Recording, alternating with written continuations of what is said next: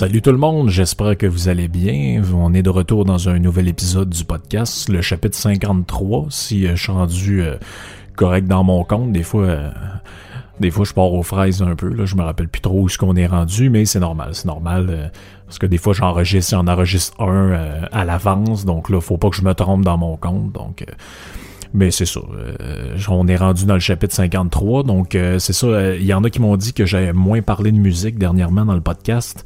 Faites-vous en pas. Je vais, comme je vous ai dit, je revise tout le temps un petit peu la formule. J'essaie de me demander euh, comment c'est le mieux d'aborder certains sujets, puis comment certains autres sujets sont moins euh, sont moins intéressants à aborder euh, en même temps que d'autres choses. Donc, tu sais, des fois, je trouve que, mettons, parler de la biographie de quelqu'un, puis après ça, enchaîner sur un sujet compliqué, ça, ça peut paraître un peu confus confus pour certains. Donc, ce que je vais faire, c'est que dans le prochain podcast, dans, le numéro 54, euh, euh, ça va être entre autres euh, le, gros du podcast, ça va être sur la biographie d'un artiste que j'ai lu, puis je pense que vous attendrez pas à ça. Là. Venant de ma part, vous allez voir que c'est assez c'est assez surprenant. Donc ça, ça va être pour le chapitre 54. Chapitre 55, si tout se passe bien, puis on n'a pas de, de cancellation, ça devrait être avec avec des amis. Donc on devrait être plusieurs autour du micro. Donc, euh, je vais voir si, euh, en principe, euh, c'est confirmé. Donc, il devrait pas avoir de changement au programme de ce côté-là. Donc, on devrait faire un, podcast avec, avec invité, comme à chaque 5 ou 10 podcasts, comme vous le savez. J'essaie aussi d'avoir certains invités, mais là, des fois, c'est compliqué parce que là, faut se déplacer. Puis euh, ben c'est ça, là, vous savez un peu comment je suis organisé. Là. Euh, éventuellement, dans mon prochain euh, appartement, comme je vous ai dit, il va y avoir une salle de. Il va y avoir un bureau qui va faire aussi office de salle pour enregistrer les podcasts. Là. Je vais m'arranger pour que le son soit correct. Mais là, c'est ça. Ça nécessite un certain investissement. Euh, ça va dépendre de mes rentrées d'argent personnel. Ça va dépendre de de plein d'affaires s'il y en a qui sont intéressés à contribuer, même très modestement, tout ça. Puis toutes les contributions sont les bienvenues. Là. Je remercie encore Richard euh, qui m'a envoyé plein de livres. Il y a des gens qui, qui, qui m'envoient des petites affaires des fois. Même des fois, il y en a qui m'envoient des, des livres audio comme, euh, comme Eric. Euh, c'est, super smart. Vous contribuez à votre façon au podcast. Puis mon but, c'est que vous ayez des, du contenu que, qui vous plaise puis que, qui vous tente d'entendre. D'ailleurs, euh, Richard, ça va être un des livres qui m'a, envoyé avec lequel on va faire le, le prochain podcast. Donc, ça va être ça va être intéressant de ce côté-là. Désolé si vous entendez un peu de bruit, là, c'est parce que là, je sais pas trop ce qui se passe, mais il y a un vent incroyable dehors, puis on entend ma fenêtre euh, qui claque un peu. Là. En tout cas, si vous autres vous l'entendez pas, moi je l'entends. Euh, Qu'est-ce que je voulais vous dire aussi? J'ai tout le temps plein d'affaires à dire au début avant de rentrer dans le sujet. Puis des fois, je me rends compte ça fait 15-20 minutes que je parle, puis je suis pas encore commencé euh, le sujet. Donc des fois après ça, j'arrive, j'essaie de couper des bouts pour pas que ça fasse trop euh, délirant pour vous autres. Ah oui, avant que quelqu'un m'écrive, je voulais vous dire que j'ai, euh, dans le fond, j'ai, peaufiné j'ai modifié certaines choses dans les anciens podcasts. C'est-à-dire qu'il y en a que je trouvais que le titre, ça, ça s'appliquait pas tant que ça, donc j'ai changé le titre. Des fois, j'ai rajouté une description quand il y en avait pas. Donc, si vous vous feuilletez l'historique des podcasts, vous voyez des podcasts, vous dites ah j'ai jamais écouté celui-là, c'est lequel, euh, je l'ai manqué. C'est des fois ça peut être euh, comme par exemple il y en avait un. Euh, que je me souviens plus c'était quoi le titre, mais dans le fond, c'est je faisais un peu un historique de la Révolution rouge, puis euh, de tout ce qui s'est passé avec la famille Romanov en, en, l'entour d'un documentaire que j'avais vu sur Netflix. Je l'ai rebaptisé, ce podcast-là, La face cachée de l'URSS. Donc ça peut être euh, intéressant d'y retourner, ceux qui l'ont, qui soit qu'ils l'ont sauté à l'époque parce que le titre leur disait rien, mais c'est un peu ça. Des fois, je me rends compte que quand, moi, je peux voir, dans le fond, ce que vous écoutez, puis ce que vous écoutez le, le plus ou le moins des fois, c'est ça, je vois qu'il y en a qui sautent des, des podcasts où il y a des podcasts qui sont moins écoutés, puis comme par hasard, je remarque que c'est souvent la description qui est pas terrible ou euh, le titre qui, euh, qui, dans le fond, veut pas dire grand-chose. Donc c'est ça, des fois, je, je, vais... Ce que je vais faire dans ce temps-là, c'est que je vais modifier euh, la description, mais je vais essayer de le présenter sous un jour, sous un jour plus intéressant.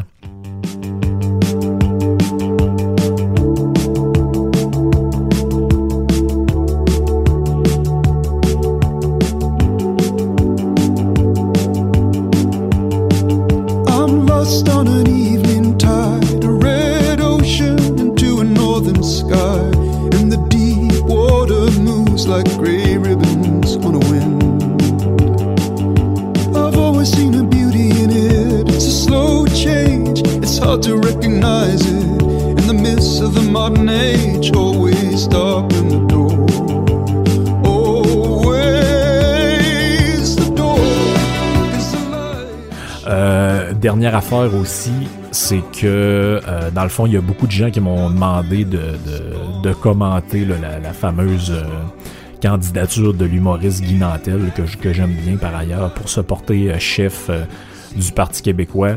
Euh, Qu'est-ce que je pourrais dire là-dessus? J'ai pas grand-chose à dire, hormis que, je veux dire, je pense que c'est un... C'est comme si tu donnais à un excellent pilote ou à un bon pilote, disons ça comme ça, de, de F1 une Hyundai Accent 93 sais, ça se peut qu'ils réussissent à dépasser quelqu'un à un moment donné dans un virage, ça se peut qu'ils réussissent à faire de quoi, mais ça se peut aussi que quand ils arrivent pour décoller, le char parte pas. Fait que moi, c'est un peu ça, comme ça que je le vois. Je pense pas que le Parti québécois, malgré qu'il va sûrement bénéficier du support de Québécois à n'en plus finir, euh, je pense pas que c'est un véhicule qui est encore en forme pour fonctionner, d'autant plus qu'ils se font manger euh, leur discours économique par la CAQ, puis qu'ils se font manger euh, sur l'écologie par, par Québec solidaire, tout ça malgré ce que ce que Sylvain Godreau essaye de faire. Mais bref, je vais pas trop rentrer là-dedans, parce que quand ceux qui vont écouter le podcast, mettons, dans deux ans, ils vont dire, on Chris, pourquoi il parle de Sylvain Godreau? Euh, ce gars-là, on sait même pas c'est qui, parce qu'il va sûrement être complètement disparu de la map. Mais bref, c'est ça. Je sais juste à brûle pour point de même. J'ai pas grand-chose à dire sur Guy Nantel, hormis que c'est une candidature intéressante. Ça va peut-être intéresser du monde à la politique qui s'y intéressait pas avant. Moi, je veux dire, j'ai pas plus d'intérêt que ça parce que c'est un gars qui va encore ramener les mêmes idées les mêmes vieilles patentes, là, la défense du fait français, euh, le, le les compagnies qui font des, de l'évasion fiscale. Tu sais, ça va être les mêmes, les mêmes vieilles patentes que j'entends depuis que j'étais au cégep puis depuis que j'étais au secondaire, que on va tout disparaître à cause du français. Puis tu sais, cette même patente-là. D'ailleurs, à la fin du podcast, restez là, il va y avoir un audio sur un des candidats. C'est moi, la, candidature qui m'a fait le plus rire, c'est pas Guy Nantel, c'est celle d'un autre monsieur qui, qui, est historien. Puis vous allez voir avec le sujet du jour, euh, on va se laisser aujourd'hui sur un audio qui, euh, qui risque de vous intéresser. Donc, il y a quelques semaines, dans le fond, ben, près d'un, d'un mois, puis tu sais, c'est juste un prétexte qui m'a fait penser à, reparler de ce, de ce sujet-là, parce que j'ai déjà fait deux podcasts qui s'intitulaient Pour en finir avec l'extrême droite. Donc, c'était les podcasts 7 et 9, si ma mémoire est bonne. Donc, au tout début euh, de, de, cette aventure-là. Donc ça remonte à presque un an. On devait être au mois de mai ou quelque chose comme ça. Euh, ça, ça remonte quand même un bout. Puis dans ces podcasts-là, j'essayais de montrer que finalement, ce qu'on appelle l'extrême droite, au travers de l'exemple de Benito Mussolini et d'Hitler lui-même, c'était euh, quelque chose qui c'était une idéologie socialiste. Donc dans les grands mouvements de socialiste, bon, ben, vous avez les, les, les, mouvements inspirés de Proudhon, de Marx, de, de plein de, de, de Bakounine, de plein d'auteurs comme ça qui sont, qui ont, qui ont été des, des, des révolutionnaires en leur genre sur l'aspect social, puis qui ont fait la, la promotion plus ou moins avouée ou non avouée du socialisme et du communisme. Et puis j'ai montré que les, les ce qu'on appelle l'extrême droite, parce que vous entendez ça tout le temps, ah oui, c'est cette idéologie d'extrême droite, euh, ça, mais ça n'a rien à voir avec la droite. Là. Puis je, je, je, reviens sur ce sujet-là aujourd'hui parce qu'il y a vraiment des gens qui comprennent rien. Tu sais, quand on dit, par chez nous, on disait on, ça comprend ni du cul ni de la tête. Ben, c'est vraiment ça. C'est qu'il y a une mécompréhension totale. Ben, d'abord, ici, on sait pas ce que c'est que la gauche puis la droite. Je vais y revenir. Mais on est vraiment dans des, des considérations que quelqu'un a beau être complètement communiste, si, mettons, il dit qu'il euh, aime pas l'immigration, on va dire qu'il est d'extrême droite. Mais ça n'a pas rapport, là. Enlevez-vous ça de la tête, là. L'immigration, l'intolérance, le, le, racisme, toutes ces affaires-là, ce ne sont pas des sujets de droite ou de gauche. C'est comme les médias qui ont décidé ça, mais ça n'a pas rapport. Là. Il y a autant de, de réticence par rapport à l'immigration, il y a autant de racisme d'un côté comme de l'autre, c'est qu'il se manifeste d'une manière différente. Mais bref, c'est ça, l'événement qui me fait penser de revenir sur ce sujet-là, c'est le, le 25 janvier, dans le fond 2020, c'était euh, l'anniversaire de la libération des camps de concentration. Donc c'est l'armée rouge qui arrive euh, qui arrive à Auschwitz en Pologne. On sort les, euh, on sort les rescapés du camp, etc. Donc c'était l'anniversaire de ça. Et puis là, ben, il y avait plein d'articles dans les journaux. Genre, je vais en mettre quelques-uns dans les, les la description du podcast, il y avait plein d'affaires là-dessus. Puis là, ben, j'ai eu un espèce de petit débat à un moment donné sur Twitter. Puis ça n'a pas duré longtemps parce que je vois que le gars, il, est sympathique. Là, c'est pas quelqu'un qui est hostile nécessairement, puis c'est pas quelqu'un qui, cherche à, à mettre la merde. Là, mais sur un certain Mehdi sur Twitter, je le connais pas personnellement, je sais pas c'est qui. Là. Mais il est assez intéressant habituellement. Mais lui, euh, son idée, c'est que ça, ça nous montrait que c'est les dangers de l'extrême droite. Puis là, il revient souvent avec ça, l'extrême droite, l'extrême droite. Là, ben, j'ai juste dit que Hitler, c'est un socialiste. Puis qu'on commençait à être écœuré de le rappeler parce que tout le monde, ben, n'importe qui qui a un peu de connaissance historique qui comprend comment ça marche, sait que l'Allemagne hitlérienne n'était pas un pays de droite. Je, veux dire, puis là, je vais, je, vais, je suis obligé de revenir là-dessus encore, puis on, va arriver avec un exemple contemporain après pour expliquer un peu ce que je veux dire par là. Mais parce que là, j'avais pris l'exemple de Mussolini qu'on nous disait que c'était l'extrême droite. Je vous ai expliqué bon tout ce qu'il essayait de faire avec la République de Salo, euh, la, la, lutte contre la finance, tout ça, une, une histoire de révolution anticapitaliste. Euh, une même chose avec Hitler, le programme en 25 points, etc. Donc on est obligé d'y revenir encore parce qu'il y en a qui comprennent rien ou c'est juste qu'ils sont ignorants de, de ces choses-là parce que ils, me reviennent toujours avec des patentes genre oui mais c'est le, le côté autoritaire. Mais vous pensez que les régimes de gauche euh, officiels, vous autres, n'étaient pas autoritaires? Vous pensez qu'en Chine, le communisme chinois, c'est pas un régime autoritaire? Vous pensez que Cuba, c'est pas un régime autoritaire? Vous pensez que Staline, c'est pas un régime autoritaire?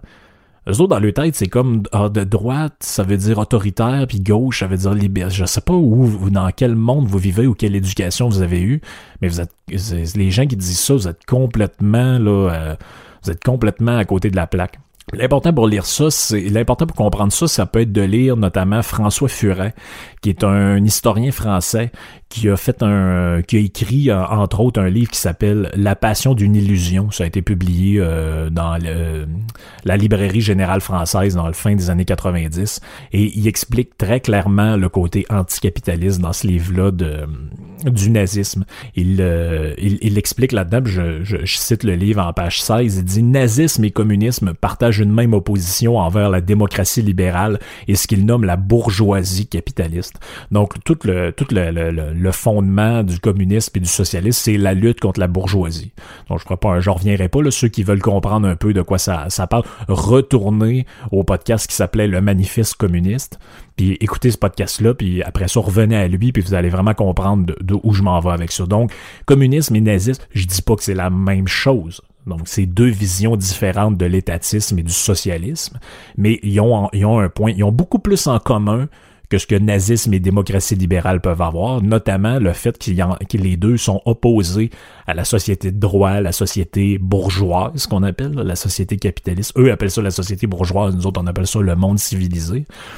Lisez également Anna Arendt, donc la philosophe euh, qui écrit le livre, ben, c'est en, trois tomes. Aujourd'hui, vous pouvez le trouver en un, un livre, c'est un livre génial. Vous lisez les origines du totalitarisme. Donc, il y a le premier, c'est l'antisémitisme, il y a l'impérialisme, le totalitarisme. Bon, lisez ça, ça date des années 50 de l'après-guerre. Elle a vécu cette époque-là.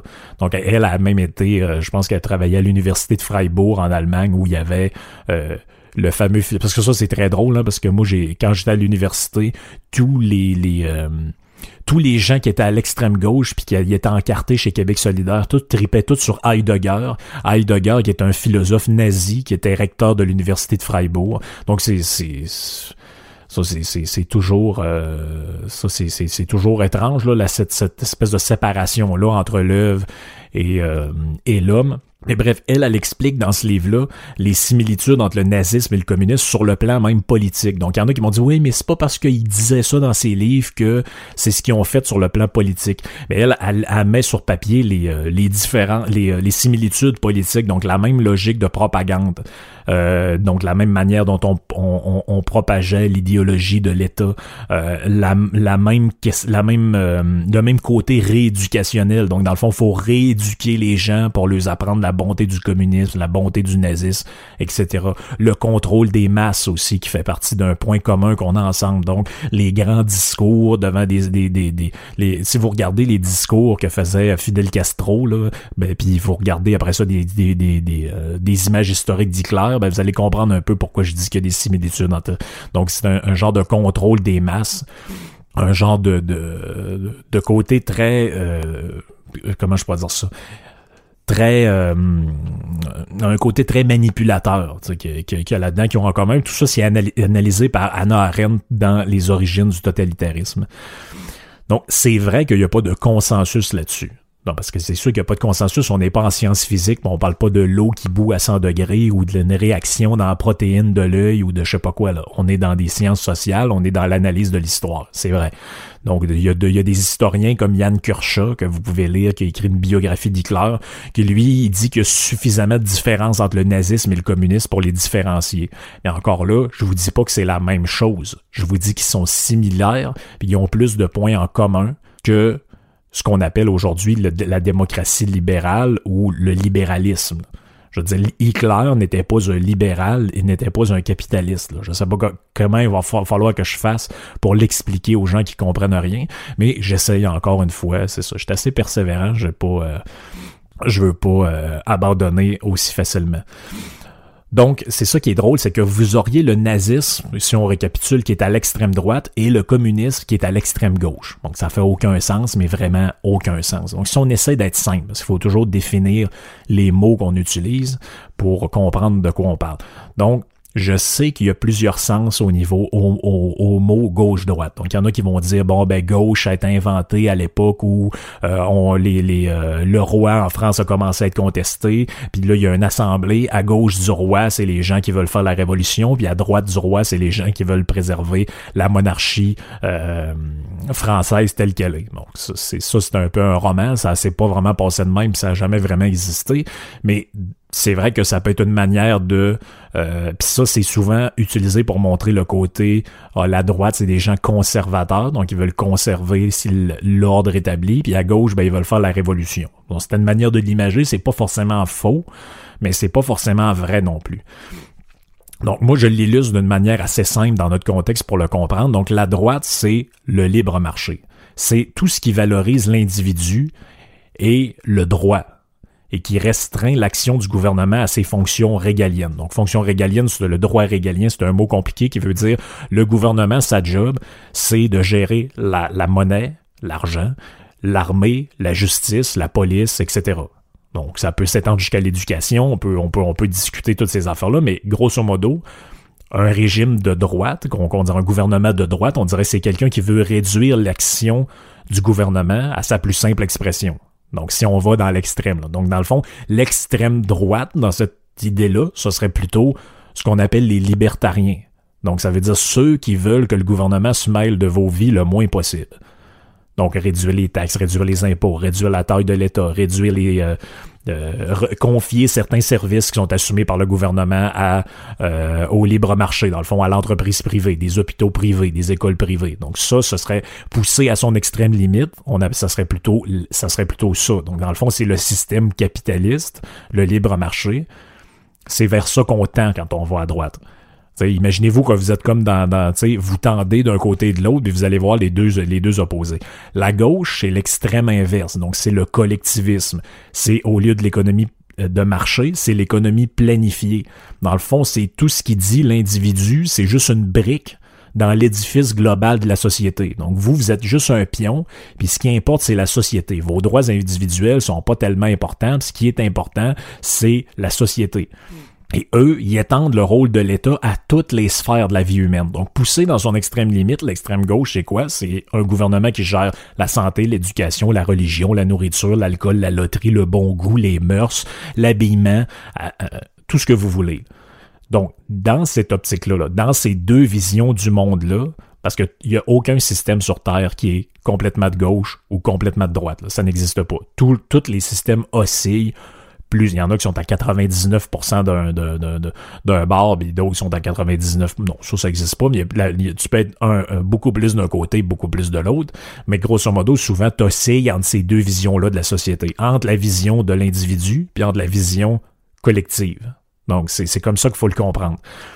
Et toutes les autres dimensions, parce que ça, c'était un des arguments de Mehdi, euh, qui peuvent intervenir là-dedans, sont non pas, pas importantes, mais euh, superficielle. Moi, j'ai une vision économique de la chose. Donc lui, il avait une vision comme sociétale ou basée sur des patents. Parce que là, Mané, il avait dit oui, mais l'extrême, le, le national-socialisme, c'était d'extrême droite parce que c'était raciste. Ouais, mais est-ce que vous pensez sérieusement que l'Union soviétique n'était pas raciste? Vous irez en parler aux Juifs qui ont immigré de force de l'URSS pour se rendre en Israël. Vous, vous, vous, vous, irez leur en parler, voir s'il n'y avait pas de répression là-bas. Vous irez demander comment était euh, euh, comment la, petite communauté musulmane qui existait dans certains de ces pays-là, comment ils ont vécu à cette époque-là. Donc il y a euh, un racisme de gauche. En tout cas, dans votre esprit, ce que vous vous appelez la gauche, donc le, ça a toujours existé. Si je me rapporte ici, donc les groupes de gauche euh, nationalistes québécois, qu'est-ce qui c'est quoi qui détestent le plus sur Terre? Hein? Les Américains, les Anglais, ok, ils ont la même couleur de peau que vous, mais on appelle ça du racisme. C'est du racisme, la haine d'une autre culture, d'une autre ethnie, d'une autre euh, collectivité. D'ailleurs, au fondement même du,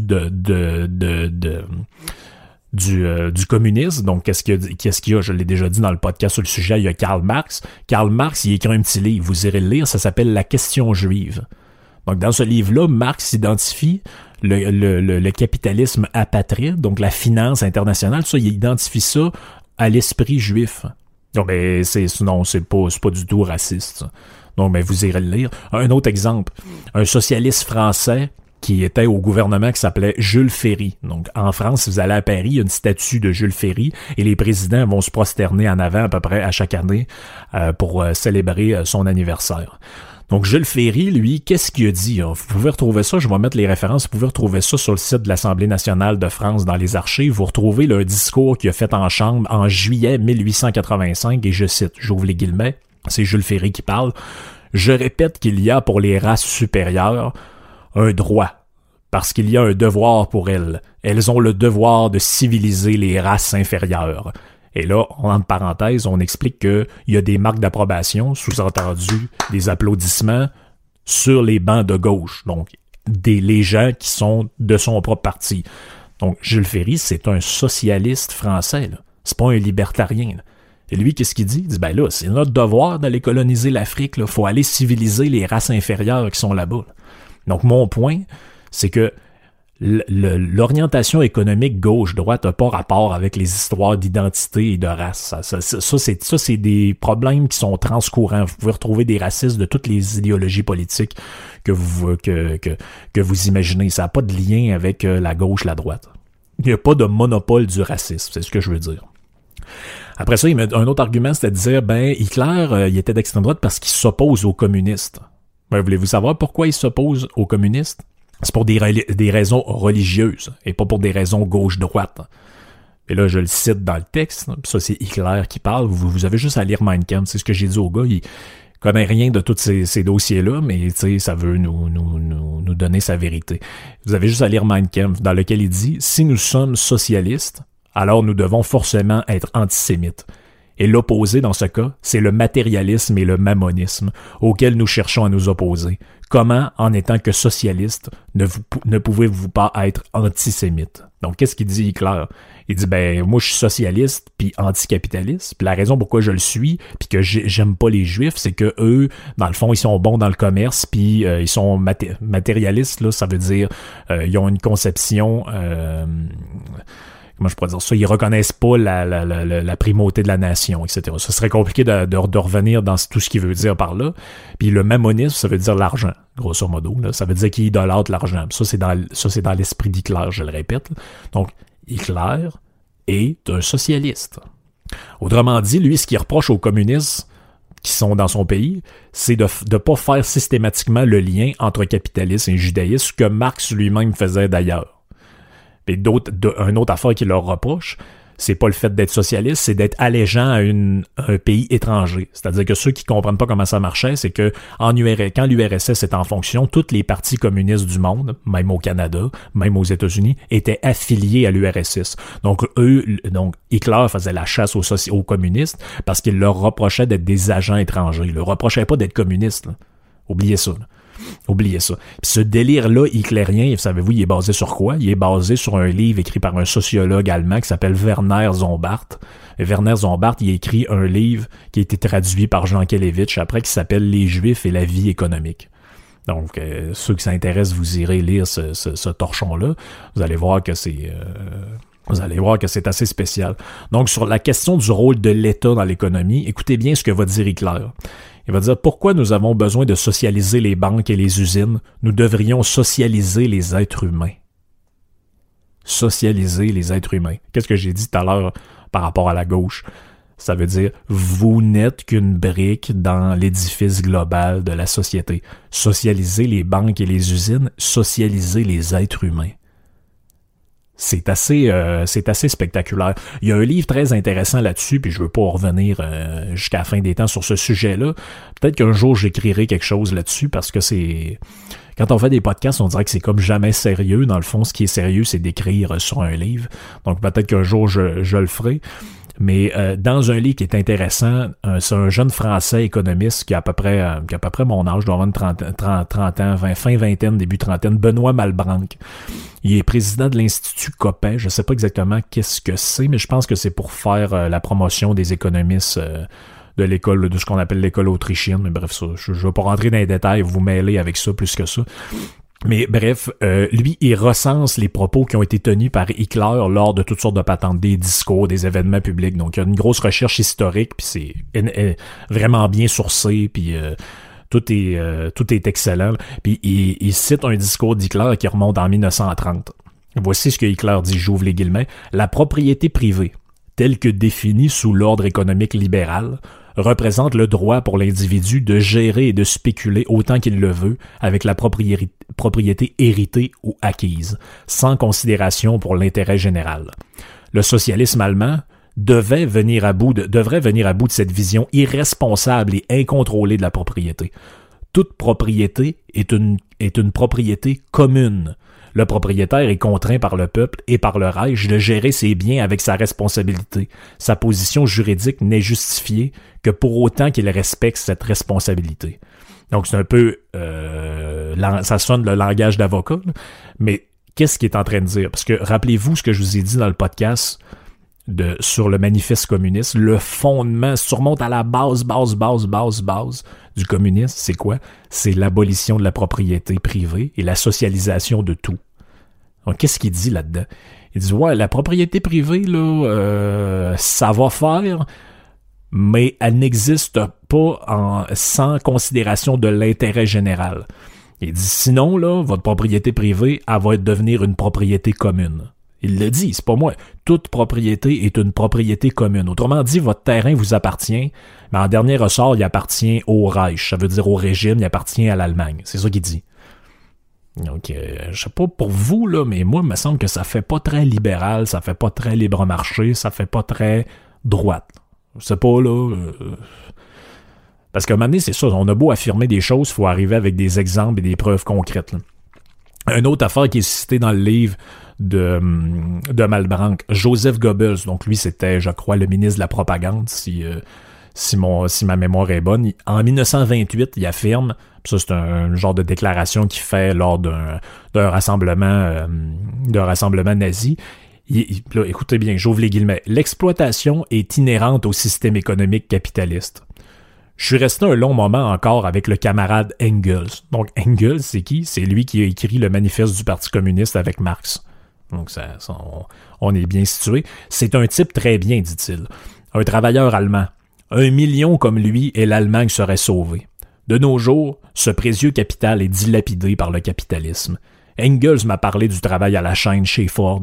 C'est pire que l'esclavage. On est forcément pris d'une peine profonde en regardant la façon dont le système assassin actuel saigne et assassine les petits à la force les plus utiles du peuple allemand. C'est désespérant, dit-il. Qu'est-ce qu'il est en train de dire? Il dit Ouais, je regarde ça, euh, avec mon ami communiste, puis je regarde ça, le système euh, avec des usines, le travail à la chaîne, c'est complètement dégueulasse. Ça, faut abolir ça, le système capitaliste, c'est c'est, l'asservissement de l'homme, c'est, c'est l'aliénation, puis il faut, faut, faut, faut implanter le socialisme absolument. C'est Joseph Goebbels là, qui dit ça. C'est pas, euh, pas Manon Massé. C'est Joseph Goebbels. Parlons un peu encore de Gottfried Feder. Je vous l'avais dit, euh, j'en avais parlé dans le podcast justement sur le deuxième partie où je parlais des, nazis dans le podcast 9, si ma mémoire est bonne. Donc, Hitler, il y, a un maître, il y a plusieurs maîtres à penser. J'ai parlé de Zombart, j'ai parlé de, de, de d'autres écrivains. Il y a, mais son principal maître à penser, c'est Gottfried Feder. Donc, ça a été son prof d'économie. On sait pas trop où exactement, mais en tout cas, c'est lui qui, qui a formé Hitler à l'économie. Donc, Gottfried Feder, c'est qui? Je, je, reviens un peu là-dessus juste pour boucler la boucle. C'était un militant socialiste. Et euh, suite à une déception, dans le fond, il est pas tout à fait content de où ils s'en vont, euh, le Parti socialiste. Euh, il a participé à la fondation avec Bruxner, ou je me souviens plus du nom du gars, mais euh, c'est un nom qui ressemble comme ça, à la fondation d'un parti politique en Bavière, le Parti des ouvriers allemands. Donc ce parti-là va devenir plus tard le Parti national socialiste. à la base, le parti d'Hitler s'appelle le Parti des ouvriers allemands. Donc l'organisation vivote un certain temps parce qu'ils n'ont pas de chef, ils n'ont pas personne qui qui euh, est capable de, faire qui se démarque jusqu'à tant qu'un jour il tombe sur un certain Adolf Hitler. Qu'est-ce qu'il fait lui Hitler? C'est un militaire euh, parce que Hitler rencontre Feder en 1919 alors qu'il est encore dans l'armée. C'est là que Feder va le former à l'économie. Donc je pense que c'est des cours je sais pas si c'est via l'armée ou en dehors de l'armée. Bref, il n'y a pas tant de détails historiques que ça. Là. De même, Mikler, dans, mon combat, reste très flou par rapport à ça. Il explique que c'est Feder qui va y expliquer, euh, qui va y apprendre grosso modo comment l'économie fonctionne. Et euh, dans ce cours-là, de quoi on parle, ben, c'est clair qu'il raconte ça, on parle de confiscation de fortune, de socialisation d'entreprise, donc bref, euh, que des affaires complètement de droite et capitalistes, vous, si vous me suivrez encore. Donc, si on retourne dans le livre, hein, Hitler, dans Mein Kampf, donc Mon combat, qu'est-ce qu'il dit à la page 212?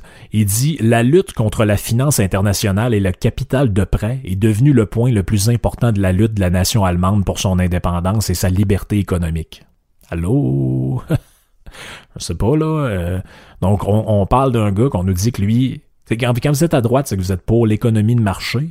Mais si vous êtes à l'extrême droite, c'est que vous êtes pour détruire l'économie de marché, la finance internationale, parce que euh, parce que il va falloir que ça achève là, parce que nous autres on est inspirés par des penseurs socialistes. Feder va donner une conférence la même année en septembre 1919 à Munich. Savez-vous comment s'intitule la conférence? Comment et par quels moyens éliminer le capitalisme? Point d'interrogation. Ça c'est le gars d'extrême droite là. En 1920, il va rédiger, comme j'en ai parlé, vous allez retourner au podcast 7 et 9 là, pour avoir tous les détails. Il rédige le programme en 25 points du, euh, du parti. Le programme est adopté quelques jours plus tard devant environ 2000 personnes dans un genre d'assemblée euh, En 1923, Feder va aussi participer au putsch qu'on appelle le putsch de la brasserie. Je reviendrai pas sur ces, détails-là, mais bref, c'est Hitler qui essaye de faire un, coup d'État pour prendre le pouvoir. Il est arrêté, on le crisse en prison, puis pendant ce temps-là, ben, Feder demeure un des seuls euh, élus du parti nazi. Je pense qu'ils sont 10 ou 12 à ce moment-là. Euh, vous pensez que c'est un personnage obscur qui va avoir aucun lien? Euh, il va être sous-secrétaire au ministre de l'économie en 1933. Donc c'est le gars socialiste avec son programme en 25 points. Il devient euh, haut fonctionnaire au ministère de l'économie sous le gouvernement d'Hitler. il va être au gouvernement durant les premières années, puis vers la fin des années 30, je pense 36 ou 37, il va sortir pour aller enseigner à l'université jusqu'à sa mort en 1941. Je sais pas de quoi il est mort, il n'y a pas tant de détails que ça sur sur sa vie.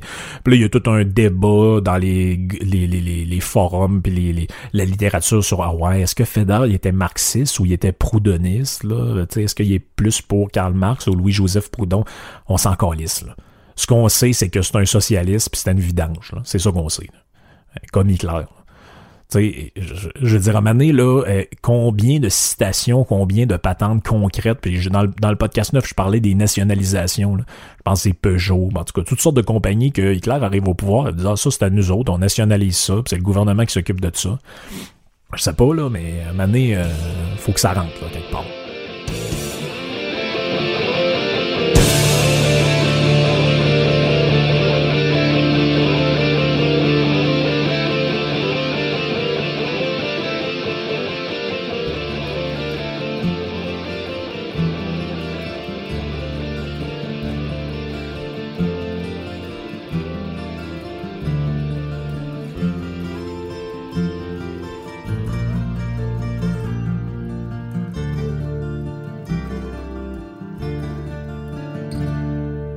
Un autre affaire que j'entends souvent aussi, c'est que euh, il y a encore des partis d'extrême droite aujourd'hui. Puis là, je fais Ah ouais, des partis d'extrême droite, tu sais, c'est quoi des, nazis puis tout. Puis là, ben, je sais pas si ces partis-là sont d'extrême droite, si on le définit avec ma définition à moi. Mais moi, j'ai tout le temps entendu, quand j'étais au secondaire, il y avait euh, le Front National en France qui est arrivé au deuxième tour des, élections. Puis on nous disait, ouais, le, parti d'extrême droite arrive au pouvoir. Laissons de côté le père, là. Euh, ça, ça, serait, ça pourrait être euh, un autre podcast complètement parler de ce personnage-là. Mais parlons de ce que c'est en 2020 et depuis au moins 10-15 ans le parti. Donc sur le site internet du, euh, du ben, ça s'appelle maintenant le Rassemblement national, mais le Front national, sur le site web du parti, euh, il y a une espèce de document qui s'appelle les 144 engagements. Donc, c'est Marine Le Pen qui est, qui est ben, c'est sûrement pas elle qui écrit, là, mais bref, là-dedans, c'est des points en 144 points sur ce que, c'est quoi son avenir, c'est quoi sa vision d'avenir pour euh, la France. Euh, si vous enlevez ce qui a rapport avec les immigrants tout ça, ça pourrait clairement être le programme économique du PQ ou de Québec solidaire. Je, vais vous en lire des bouts, je niaise pas. On est zéro dans la droite économique. Il n'y a aucun libre marché. C'est l'entreprise c'est vu comme euh, pas tant le fun que ça. Puis l'État c'est très important. Exactement ce que je vous ai dit par rapport à cette notion là d'extrême droite. C'est pour ça que je parle de ce cas-là c'est parce que ça, ça, en dit long sur le mensonge et le, caractère. Tu sais, parce qu'à un moment donné, si vous êtes un socialiste, puis que le, nazisme, puis euh, tout ça, puis le fascisme, puis tout ce que vous appelez euh, extrême droite vous écœure, ben c'est pas de ma faute. Et je veux dire, nous autres, là, euh, les gens qui s'identifient plus à la liberté économique, au monde libre, tout ça, on n'est pas obligé de subir l'amalgame avec vos mouvements socialistes tout croche, dont aujourd'hui vous voulez vous départager. Mais Hitler, était socialiste. Mussolini était socialiste. C'est ce que vous voulez que je vous dise? J'en ai amené toutes les preuves, tous les points concrets avec les citations puis les exemples. Donc, si je reviens dans le document en 144 points, au début, il y a une genre de petite introduction et voici ce que Madame Le Pen dit. Je veux aussi rendre leur argent aux Français. Parce que depuis de trop nombreuses années, notre politique sociale et fiscale appauvrit les classes moyennes et populaires, alors qu'elle enrichit les multinationales et dilapide l'argent public via une immigration totalement incontrôlée. Elle enrichit les multinationales. oui, ok. Donc on est dans, on est, euh, on est dans le, on est dans la grosse, euh, la grosse, grosse extrême droite. Là. Euh, proximité économique. Donc, il y a un point qui s'appelle la proximité économique. Deux points, voici ce qu'elle dit. Il s'agit de réaménager notre territoire, d'y trouver des services publics partout, de relocaliser nos entreprises et donc nos emplois. Plus aucun Français, plus aucun bout de France, y compris l'outre-mer pour lequel j'ai déjà présenté mon projet complet, ne doit être oublié. Autrement dit, ce qu'elle dit, c'est qu'il faut qu'il y ait des services publics partout, puis euh, qu'il n'y ait aucun, euh, aucun laisser-aller là-dedans. Donc, euh, je n'ai pas besoin de vous, vous faire un dessin. Là. Les services publics, ça va pas mal être le gouvernement. Euh, ensuite, on y est question d'instaurer euh, la proportionnelle, donc une patente que la gauche revendique depuis toujours. Euh, les référendums d'initiative populaire, encore une patente que la gauche réclame depuis toujours. faut être faut être honnête là, il y a quelques mesures économiquement intéressantes selon mon point de vue là-dedans. Notamment, ils disent qu'ils veulent réduire le nombre de sénateurs et de députés. On parle aussi de réduire la taxe sur l'essence là-dessus là que il y a des affaires que c'est pas blanc ou noir là, mais globalement, globalement globalement. Euh, je vais continuer avec les points. Vous allez, vous allez voir un peu, euh, vous allez voir un peu ce que je veux dire. Euh, créer une charte à valeur constitutionnelle qui inclura la protection des données personnelles des Français, notamment par une obligation de stockage de ces données sur des serveurs localisés en France. En, gros, ce que ça veut dire, c'est ouais, les données hébergées dans d'autres pays, là, ça va faire, faut que ce soit le gouvernement français qui s'en occupe. Le prochain point, quand je l'ai lu, je dis, ah, tiens, c'est un bon point, ça. Mais attendez la fin de la phrase avant de vous réjouir. Instaurer une véritable liberté syndicale par la suppression du monopole de représentativité et là c'est le bout le plus, important, et moraliser la vie syndicale par un contrôle public du financement des syndicats. Donc, ils veulent que le gouvernement finance les, syndicats. Ça, ça me paraît quand même... Euh, paraît quand même un peu délirant. Euh, augmenter le nombre de postes de magistrats, notamment au recrutement de tours extérieures, donc ça veut dire augmenter le nombre de personnes qui travaillent dans le, la justice. Euh, sortir de l'espace Schengen, donc ça, ça veut dire c'est l'espace de libre circulation que vous avez en Europe, euh, reconstituer les effectifs supprimés dans les douanes et recruter 6000 agents durant le quinquennat. Donc ça, ce que ça veut dire, c'est que vous avez plus le droit de vous promener d'un pays à l'autre de l'Europe sans passeport et vous et ils vont engager 6000 douaniers. Grosso modo, c'est ça que ça veut dire. Euh, mettre en place un plan de réindustrialisation dans le cadre d'une coopération de l'industrie et l'État stratège pour privilégier l'économie réelle face à la finance spéculative. Donc, on est, on est, j'ai l'impression de vous lire les mêmes points que tantôt, puis j'ai l'impression de vous lire ce que j'entends moi ici à tous les jours au Québec. Là.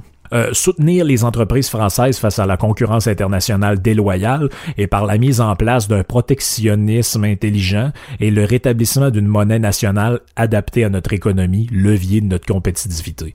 Ça, ce que ça veut dire, ça veut dire sortir de l'euro, revenir au franc et euh, empêcher les produits extérieurs pratiquement de rentrer au pays. Grosso modo, c'est pas mal ça que ça veut dire.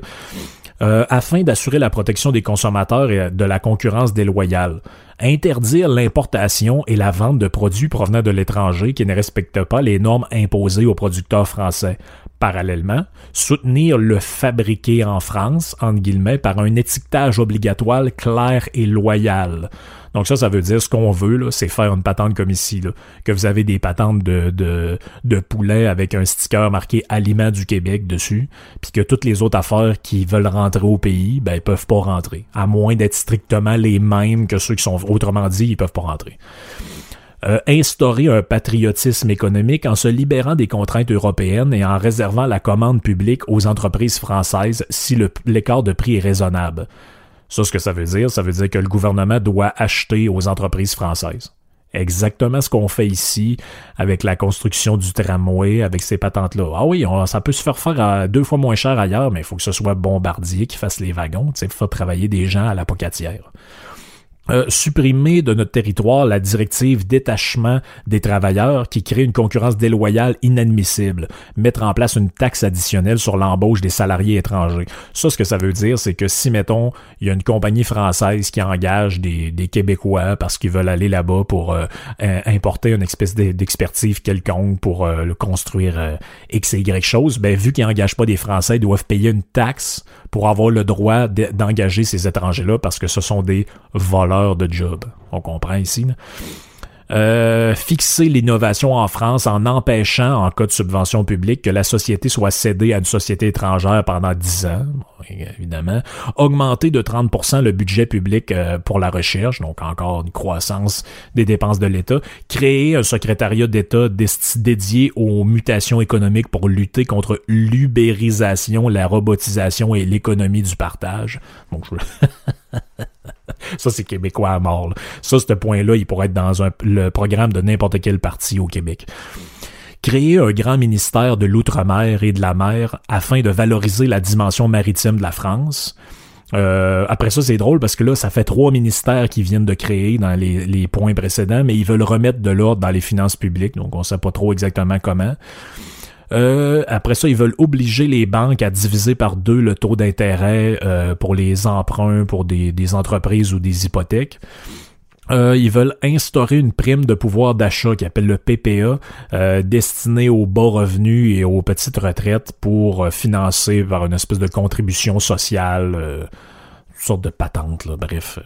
Ensuite, on a lutté contre l'évasion fiscale pour préserver notre modèle social en s'attaquant aux paradis fiscaux et en créant une taxe sur l'activité réalisée en France par des grands groupes. Ça, ça veut dire que Netflix, Amazon, Uber doivent payer des impôts en France. En tout cas, ça vous... Euh, ça, ça, ça, vous sonne des cloches, là? Je veux dire, quand Marine Le Pen est venue au Québec, le Parti québécois dit non, non, nous autres, on rencontre pas cette femme-là, c'est une femme d'extrême droite, puis elle est contre l'immigration, elle contre ci, elle contre ça, nous autres, on est pour, puis euh, notre discours a rien à voir avec ça. Ben, votre discours, il a pas mal à voir avec ça, là. Tu sais, notamment avec le point précédent. Priver d'accès au marché public les multinationales qui pratiquent l'évitement fiscal et refusent de régulariser leur situation. Donc, autrement dit, euh, vous comprenez ce que ça veut dire, euh, revaloriser la pension, les pensions d'anciens combattants, défendre la langue française, donc abroger notamment les dispositifs de la loi Fioraso qui permettent de restreindre l'enseignement français dans les universités. Donc, s'assurer que ce soit le français partout, mur à mur. Le prochain est drôle. Soutenir les petits clubs de sport afin de permettre la présence d'un maximum de joueurs français dans des clubs professionnels et lutter contre la financiarisation du sport professionnel. Renforcer les actions contre la violence dans le sport et imposer le strict respect de la laïcité dans tous les clubs sportifs. Euh, appliquer le patriotisme économique aux produits agricoles, nanana, refuser les traités de libre-échange TAFTA, CETA, Australie, Nouvelle-Zélande, donc pas de libre-échange, défendre la qualité, donc ça, ça revient un peu au même point d'avant, tout le monde est pour ça, défendre la qualité, mais qu'est-ce que ça veut dire, deux points, j'ouvre les guillemets, afin de lutter contre la concurrence déloyale, interdire l'importation de produits agricoles et alimentaires qui ne respectent pas les normes de production françaises, donc c'est un peu comme au Canada avec l'histoire du lait, là. vous pouvez pas acheter de lait américain sinon il y a un bras qui va vous pousser dans le front parce que c'est plein d'hormones, plein de patentes, ce qui est totalement faux d'ailleurs. Ça a été analysé par une chimiste euh, française justement qui travaille à McGill, puis c'est le même fucking lait. Euh, développer massivement les filières françaises de l'énergie renouvelable, solaire, biogaz, bois, grâce à un protectionnisme intelligent, au patriotisme économique et à l'investissement public aux commandes de l'EDF. Donc, dans le fond, c'est faire en sorte que le gouvernement euh, développe les énergies renouvelables, décréter un moratoire immédiat sur l'éolien et interdire l'exploitation du gaz de schiste tant et aussi longtemps que les conditions satisfaisantes en matière d'environnement, de sécurité et de santé ne seront pas réunies. Et ensuite interdire les OGM. Donc, euh, je pense que tout est là, tout est là, tout est vraiment là. Ah oui, puis un petit dernier, soutenir l'effort d'investissement en infrastructure, en particulier dans la ruralité, donc mettre l'Internet dans les régions et renationaliser les sociétés d'autoroutes. Donc refaire des autoroutes des propriétés euh, de Sa Majesté. Puis là, il y en a qui se disent Ouais, tu sais, ça c'est le programme sur le site, peut-être qu'avant c'était pas de même. Ben ça tombe bien parce que j'avais acheté il y a quelques années son livre qui date de qu'elle a écrit, je pense, en 2010 ou début 2011, qui s'appelle Pour que vive la France. Je vais, je vais juste le prendre puis je vais vous lire euh, quelques bouts. Tenez-moi deux secondes.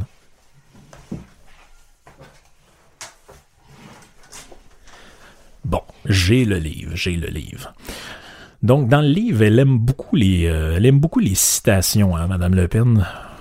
Je vais juste vous lire quelques citations. Bon, en fait, juste une, c'est juste pour le plaisir. Parce que là-dedans, il y a euh, Jacques Sapir, Emmanuel Todd, Michéa, bref, tous des économistes slash historiens de gauche. Et il y a un petit chapitre ici à la page 61 qui s'appelle La financiarisation organisée de l'économie. Et là, il y a une, citation qui est en exergue. Je vous lis la citation. Pour que le capitalisme financier, le processus de production, apparaît comme un simple médiateur inévitable, un mal nécessaire pour faire de l'argent. Toutes les nations capitalistes sont dès lors périodiquement saisies d'une tentation fiévreuse de faire de l'argent sans intervention du processus de production. C'est tellement bien dit. Et qui a écrit cette phrase-là? Ben, c'est Karl Marx dans Le Capital. Donc, Marie de Le Pen, la femme d'extrême droite, qu'est-ce qu'elle fait? Ben, elle fait comme toutes les gens qu'on dit qui sont d'extrême droite. Elle a des références de gauche, puis elle se réfère à la pensée socialiste. OK, oh, non, c'est pas, pas, assez. OK, on continue encore. Euh, à la page 206. Page 206, il y a euh, une section qui s'appelle L'État protecteur. Et voici ce qu'elle dit euh, euh, pour parler de l'État protecteur. Voici ce que c'est pour elle. Elle dit, euh, j'ouvre les guillemets, il faut restaurer la volonté politique de l'État. Et l'État lui-même, l'État protecteur que j'appelle de mes voeux, se fixera comme objectif de sortir de l'idéologie mortifère du libre-échange généralisé pour protéger les travailleurs français. Donc, qu'est-ce que ça veut dire, ça? Ça veut dire plus de libre-échange. Donc, c'est dans son livre, c'est dans ses affaires depuis toujours. Il n'y a pas de libre marché, il n'y a pas d'économie de marché. Ah, puis, ah, page 214, il y a une autre petite section là-dedans. Moi, ça, j'avais bien aimé ça quand j'avais lu ça. Ça s'appelle l'État solidaire. Ça, vous, ça doit rien vous rappeler, ça. Écoutez ce qu'elle dit. Il y a l'État, mais il y a l'État solidaire que je promeux. C'est l'État qui n'oublie personne, ni aucun territoire. Qu'ils vivent en ville ou à la campagne, les Français doivent pouvoir bénéficier des mêmes droits. À cet égard, la disparition progressive des services publics des campagnes et des lointaines banlieues est une faute majeure. Parce qu'elle pénalise en premier ceux qui sont déjà le plus à l'écart des emplois, de l'activité, des lieux de loisirs et de culture. Rendez-vous compte que certains villages ont perdu, en l'espace de quelques années, leur caserne, leur collège, leur gendarmerie et maintenant leur bureau de poste. Ce recul du service public est vécu dans la plupart des cas comme un profond traumatisme qui accélère la désertification, le découragement et renforce le sentiment d'abandon. Donc autrement dit, l'État solidaire, c'est celui qui amène les services partout, même dans la plus, la, plus paumée des campagnes et des cantons, un peu partout. Ben, ça me rappelle pas mal ici les histoires de on va mettre l'Internet jusque dans le plus paumé des régions, puis ça, ça va être payé par le gouvernement. Donc voici, c'était ça. C'était euh, c'était l'extrême droite qui n'a rien à voir avec ce qu'ici on appelle la gauche et le progressisme. Ça n'a surtout rien à voir avec, euh, par exemple, un parti noble comme le Parti québécois. Parce que eux, dans le fond, ils parlent d'immigration, puis ils disent, que la France va disparaître à cause des, euh, des, des, des, des, immigrants qui l'envahissent, le français va disparaître, mais tu sais, ici, on n'a pas ce discours-là du tout. Non, on n'a jamais eu ce discours-là, puis on l'aura jamais, parce qu'ici, on est une place de progrès et d'amour, et euh, c'est l'amour du prochain. C'est pour ça que je vous dis à, la semaine prochaine, puis je vous laisse sur un extrait de la déclaration de, de quelqu'un qui veut être chef du, euh, du Parti québécois, puis nous autres, on se revoit la semaine prochaine. Ciao tout le monde. Bonjour, je suis Frédéric Bastien, candidat à la chefferie du Parti québécois. Depuis quelques décennies, le Québec vit un déclin dramatique du français. En 1996, il y avait chez nous 82% des Québécois qui étaient de langue maternelle française. En 2011, ce pourcentage avait chuté à 79 Aujourd'hui, à l'heure où on se parle, il y a environ 75% des Québécois qui sont de langue maternelle française. Dans quelques années, on va être à 70% suivant les prédictions de Statistique Canada. Et en 2100, on va tourner autour de 50% de Québécois de langue maternelle française. Le Québec est sur la voie de la louisianisation si nous ne faisons rien. La principale raison de cette situation, de ce déclin, c'est l'immigration.